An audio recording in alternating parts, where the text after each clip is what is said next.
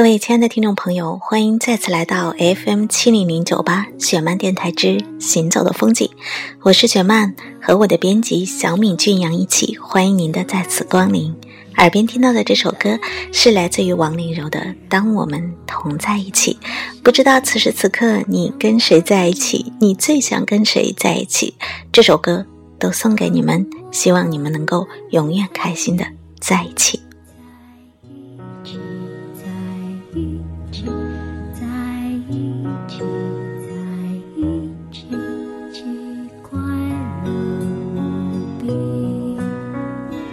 不知不觉，我们的节目已经开播快一个月了。在这一个月的时间里呢，我们得到了很多很多听众朋友的支持和鼓励。在此，我向大家表示衷心的感谢，谢谢你们。我想，如果没有你们的坚持，还有鞭策，可能我们的电台节目不会一直做下去。那么，在昨天的公共微信当中呢，我们有为大家播出一篇文章，文章的名字是《我们都在努力让离别的那一天远去》。这篇文章呢，为大家介绍的是小夫妻大战白血病的主人公馒头和橙子。那么，在跟大家播出这篇文章之后呢，应该说我们收到了上千个听众朋友和读者朋友给我们通过公共微信的平台反馈回来的信息，大家呢都纷纷的被馒头还有橙子的故事所感动。很多的朋友，应该说大部分的朋友都很希望通过我的节目来向馒头和橙子送上祝福，送上勇气，希望他们能够坚持到底，能够永远快乐健康的生活在一起。一位叫做小佳的听友呢是这样说的，他说呢，雪曼姐，以前我是一个特别特别胆小的女孩，而且我都觉得生活中有那么多不如意的事情，我觉得活着这件事情太累了。可是当我读完了馒头和橙子的故事之后呢，我觉得非常非常的羞愧。我想我要重新的审视和面对我的人生。我也希望你能够帮我转告馒头和橙子，谢谢他们给予我的勇气。我会加油和努力，我也会去挣很多很多的钱，来回馈这个社会，去帮助所有需要帮助的人。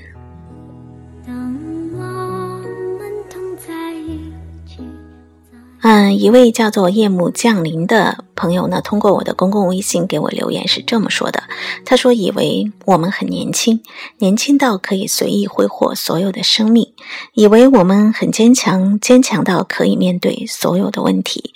可是我们臆想出来的，哪怕是世界毁灭的念头，也觉得无所谓。至少我们可以和某个人一起生，一起死，一起体验未完的人生。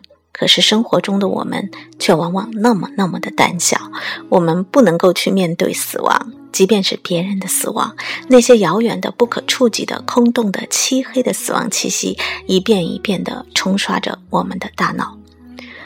而想在花一样的年纪里，一个生命就随着暖风消失在另一个世界，那是多么可怕的一件事情！我希望馒头和橙子能够一起战胜病魔，让离开离我们远一些，更远一些，再远一些。一位叫做盼盼的听友呢说：“雪曼姐，我特别喜欢你公共微信里每天给我们介绍的那些文章。昨天的这一篇馒头和橙子的故事，应该说是重重的打在了我的心上。可能我们是在电视剧里曾经见过很多很多这样的桥段，可是当他们是生活中活生生的人出现在我们面前的时候，我就会觉得，其实死亡真的离我们很近，生命真的非常的脆弱。但是只要我们不怕，只要我们坚持，一定可以创造奇迹。希望你能够告诉馒头和橙子，我深深的祝福他们，我会陪着他们。那么，馒头和橙子的编辑呢，林小丁也希望我通过我的节目转达馒头和橙子对于所有听众朋友的那份感激。他们会继续的坚持着，勇敢的，好好的生活下去。嗯，他们希望他们的这本书《小夫妻大战白血病》可以带给很多人更多的面对生命的不安和苦难时的信心和勇气。当然，也有一些听众朋友呢都。问我说：“可不可以呢？通过我们来给馒头和橙子捐款？那我想您如果是去寻找新浪的微博的话，是很容易就能够找到他们的微博的。您可以私信去跟他们进行联系。”当然，馒头橙子很希望大家都能够来读他们的书。他说：“其实呢，挣多少的稿费对他们来说并不是最重要的，但是他也非常感谢有那么多的读者朋友去支持他们。他们可能更希望的是通过他的图书，大家能够读到他们真正想要传达的那些正能量和面对生活永远都不服输的那一份勇气。”那么在今天的节目当中呢，我就来为大家播出《小夫妻大战白血病》当中两个非常感动我的片段，也希望大家能够通过这两个片段，更多的来了解馒头和橙子，也算是我送给馒头和橙子的一份小小的礼物。希望大家能够通过他们的故事，感受到更多他们想要表达给你们的东西。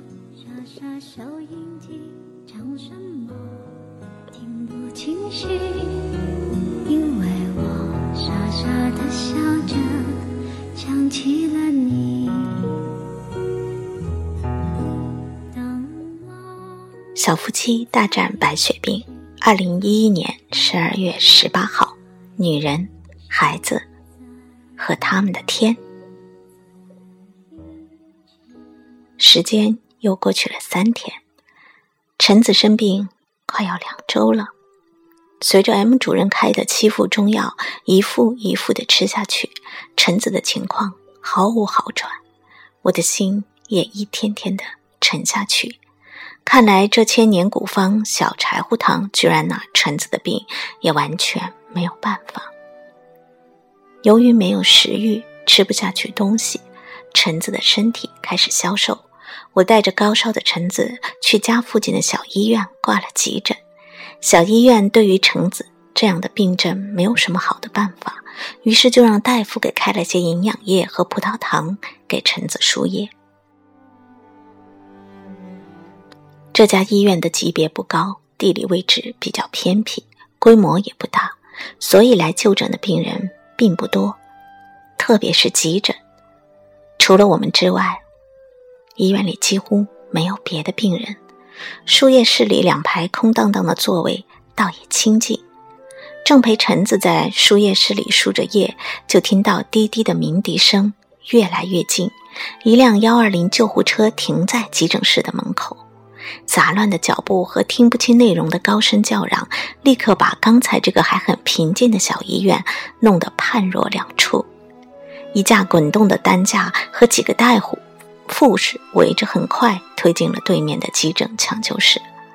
我跟陈子茫然地看着，不知道发生了什么。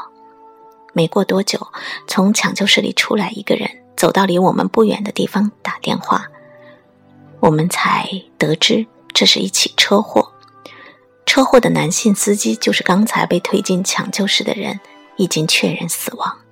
打电话的人是死者的同伴，正让死者的妻子赶紧过来。我和橙子听着，私下里小声说：“生命真的很脆弱，这就是平常说的天灾人祸了。”那个妻子一时听到这个消息，哪儿能受得了啊？大约一个小时之后，忙乱的急诊抢救室渐渐的安静下来。几个急诊大夫从里面走出来，边走边摘手上橡胶的消毒手套。可能急诊大夫对于这样的事情已经司空见惯了吧？他们的神色并没有什么特殊。橙子刚刚输完液。我让护士过来给他拔掉针头，让他摁住针眼，稍微休息几分钟，就搀着他从输液室往外走。经过一个走廊，一个急诊大厅，远远的我们就看见一个三十多岁、蓬头垢面的女人，怔怔的站在大厅正中央不动。走近了，才发现她目光呆滞，脸上毫无表情。他旁边站了一个六七岁的男孩，拉着他的衣角，不停的大哭，而这个女人却似乎完全没有感觉一样，看都不看孩子一眼。旁边围了一些人，看着这奇怪的两个人窃窃私语。路过他们，我听见有人轻声议论：“刚才死的那个，是她丈夫。”我心里一疼，回头又看了那个女人一眼，她仍然那样站着，瘦弱的背影在空荡荡的大厅里显得那么的孤独和没有依靠。男人去世的消息似乎将他的精神从他的身体里一下子剥离出去，连自己孩子的哭喊声，都第一时间无法将他拉回。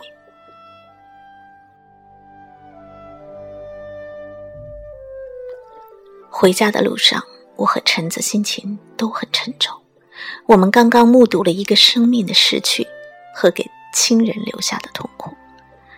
沉默了很久，陈子叹了一口气说。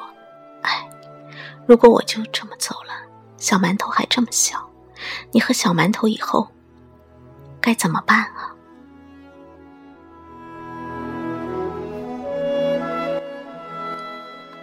二零一二年一月三十一号，回家过年。第五十八天，陈子回家以后，并没有像我们预期那样的逐渐好转。病病歪歪的在家过了年，全家人上到父母，下到小馒头，都努力想让橙子吃好睡好，心情好。又趁过年在家贴了不少喜气洋洋的春联和福字，寓意能够新的一年全家平安，祈福让橙子的身体有所好转。但橙子依然是低烧不断，躺着的时间比站着和坐着的时间加起来都多。随着发烧，全身偶尔还会出现不规律的红疹，有次发展到脸上、脖子上都是。这臭美的家伙就拿着镜子，一个劲儿的嚷嚷说：“完蛋了，毁容了！”我就在旁边安慰他说：“没事儿，没事儿，你都嫁人了，有什么好怕的？”每隔几天，我都会带橙子去附近的社区医院做血常规的检查，可是结果都不乐观，白细胞和血红蛋白的指数一直很低。每天都会给他测量心跳频次，结果也从没有低于一百以下，即使躺着不动，也几乎都在一百一左右徘徊。一周以前，橙子实在是馋得厉害，特意嘱咐我去菜市场买了一些冰鲜的虾，不顾虚弱和低烧，非得挣扎起来到厨房里给我做了一个红焖大虾。虽然做完后累得扶着墙直喘，但晚饭的确比平时多吃了一些。我们图他心里高兴，也就由他折腾。但话说回来，橙子生病之前做菜就很好吃。我一直觉得他在这方面有着超越普通人的天赋。这回即使病成这样，一道菜做好端上来，也是色香味俱全，全家爱吃。真心一个赞字。有妻如此，此生无憾。三天前正月初六，给小馒头过一周岁的生日，全家人带着橙子、小馒头去附近的一家餐厅吃饭。小馒头的干姑姑小白也过来一起团聚，一大家人其乐融融，甚是幸福。我扶着橙子，颤颤巍巍走上餐厅的二层。好容易到了包间坐定，他就已经捂着胸口，喘得说不出话，一脑门尽是虚汗。席间，我看着橙子开心的笑脸，真希望这平凡而又浓重的幸福能够无声无息地把病魔撵走。在家憋得实在太久，今天他闹着在家待不住，非说头发已经乱得不行，要去小区外的理发店剪头发。我心想，怎么开心怎么来吧，让他戴好口罩，做好防护，带着他去了。结果到了理发店，才想起来他生病这段时间，我也一直没有理发，于是决定两人一起理。我理发从没啥要求，理发师怎么开心就怎么理。加上短发又剪得快十来分钟洗剪吹就搞定了。然后我站到他旁边看着理发师跟他边聊边剪看着看着仿佛间就回到了生病前的生活一般。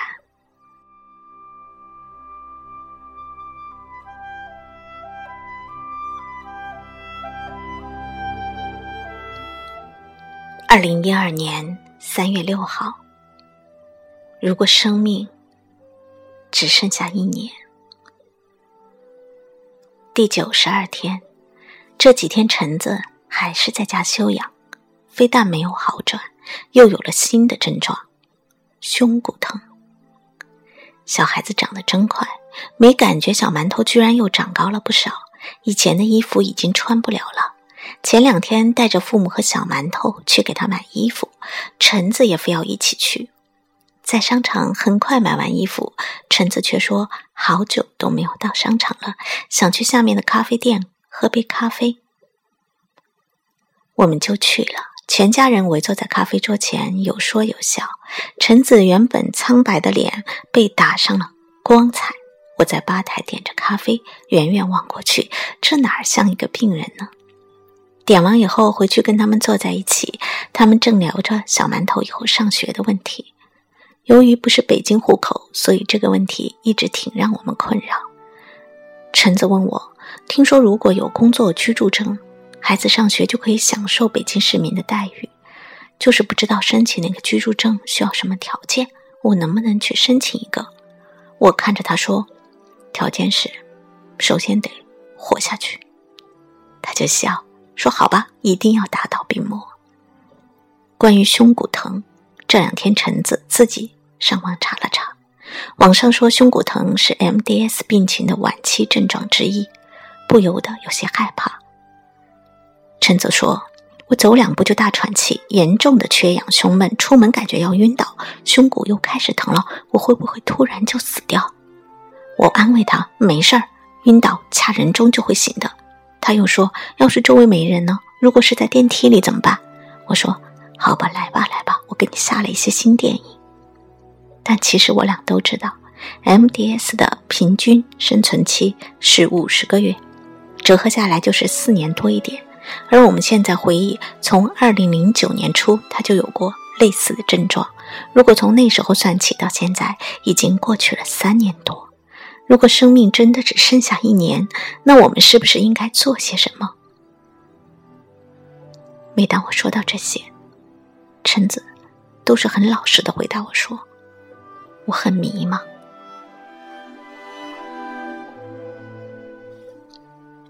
我想，在每个人的一生里，都有很多被忽视的东西，很多事情往往过去了以后才知道珍惜，而忽视那些的一个最重要的原因，就是对于时间的模糊。如果静下来，用数字清晰的整理一生和已经将要经历的事情，往往。会让人惊讶不已。你给自己一个寿命的假设，用概率的算法，很多原本模糊的概念，立刻就会清晰的摆在你眼前。比如，一生之中你会和多少人相遇？你已经认识了多少人？还将认识多少人？比如，你一生能够有多少天在学习或者工作？已经过去了多久？还剩下多久？你和父母或者孩子能在一起生活的时间是多少天？已经过去了多少天？还剩多少天？当这些数据展现在你眼前的时候，可能人们会更懂得珍惜正在经历的事和那些正在和你相处的人吧。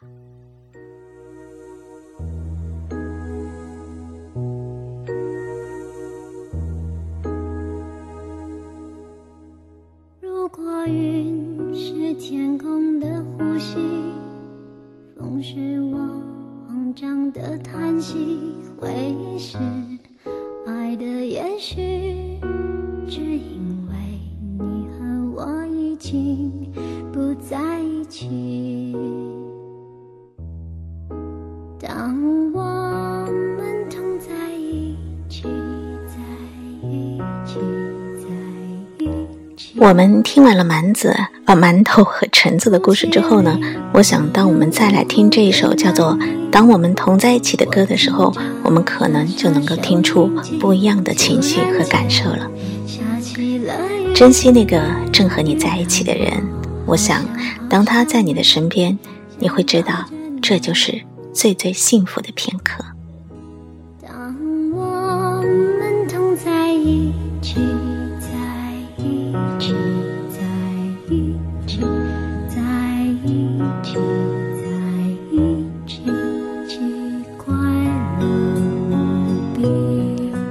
好了，各位亲爱的听众朋友，非常感谢您再次收听了雪漫电台之行走的风景。那么在今天的节目当中呢，我们跟大家一起来分享的是馒头和橙子的故事。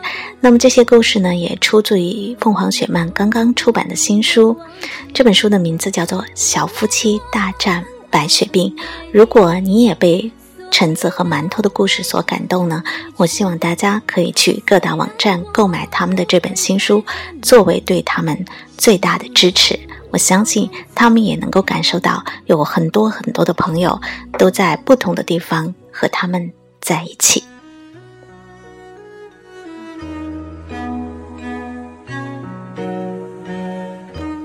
如果您非常喜欢我们的节目呢，提醒大家，您可以通过励志电台、喜马拉雅电台的平台来收听我的节目。您也可以通过我的公共微信，只要你搜索“饶雪漫”三个字，找到加微的那个号码呢，就可以找到我们的收听链接。同时呢，您还可以通过我的公共微信来跟我进行交流互动，啊，给我留言，也可以通过我的公共微信看到咱们这些节目的。图文版有很多朋友说还不知道应该如何来收看图文版。其实只要你关注，会看见我们是一个非常漂亮的微杂志，很容易就找到每一期的内容了。可能你只要是发送一些关键词，比如说“小夫妻大战白血病”“你好有故事的人”等等，你都可以呢收听到与之有关的相关的一些内容。好的，谢谢您再次收听我们的节目，我是雪曼，和我的编辑小敏君阳一起呢，希望你下一期继续的来关注我们，一定要记得我们的节目是 FM 七零零九八，欢迎您随时收听。节目的最后要为大家送上的这首歌叫做《今宵多珍重》，那这也是王若琳的一首歌，非常老的一首歌，但是她的翻唱给予了很多新的意义，我们可能不能够。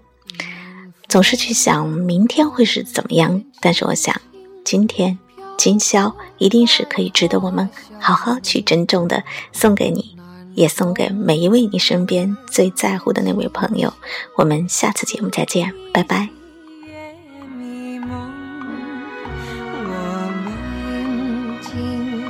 轻轻，轻轻句句